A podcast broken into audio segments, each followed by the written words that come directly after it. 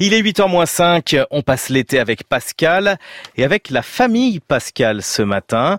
Zoom sur son père, Étienne Pascal. T'as quand même lu Pascal. Oui, l'homme est un roseau pensant. euh, Un été avec Pascal? Les deux infinis, euh, je sais pas. par Antoine Compagnon. Le père.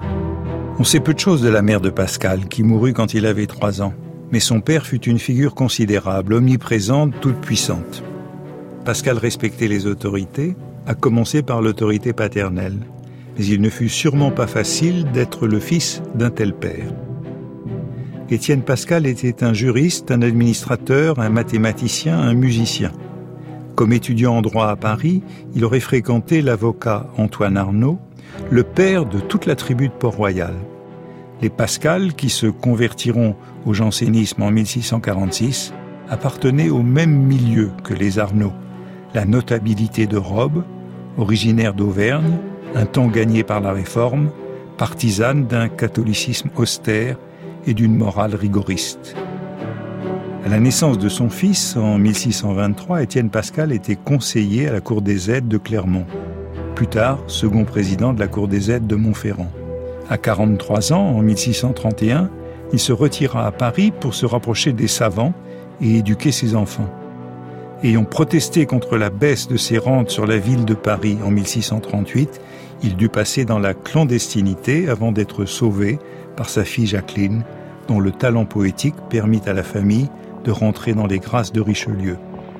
J'ai ouï dire par le cardinal de Richelieu que ce Pascal avait une sœur très douée pour les vers et la comédie. Cette famille Pascal sûrement brillera de quelque grand éclat. Entré au service du cardinal, il devint en 1640 commissaire du roi pour la levée de l'impôt à Rouen, Ceci est votre cabinet, monsieur l'intendant royal. activité dans laquelle il excella et qui incita son fils à inventer sa machine arithmétique. Étienne Pascal fut donc d'abord officier, détenteur d'une charge qu'il vendit, puis intendant, nommé dans une commission royale.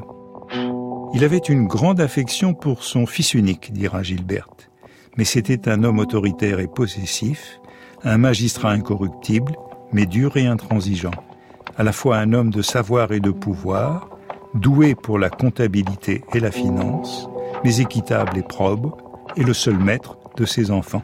Vous devriez vous ménager. Croyez-vous que cela soit bon pour votre santé de veiller ainsi toute la nuit? Tous trois, qu'il domina jusqu'à sa mort, étaient exceptionnels.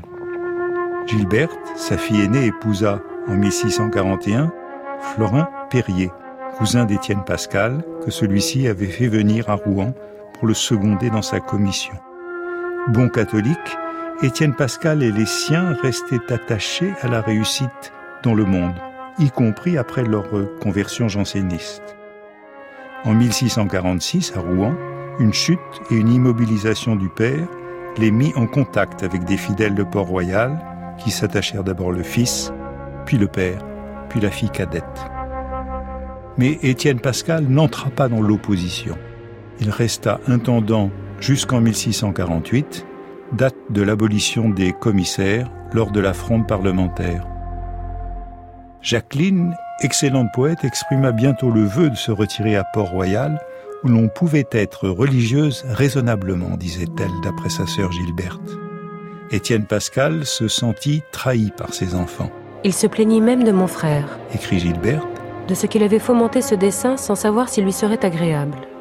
Et cette considération l'aigrit de telle sorte contre mon frère et contre ma sœur qu'il n'eut plus de confiance en eux.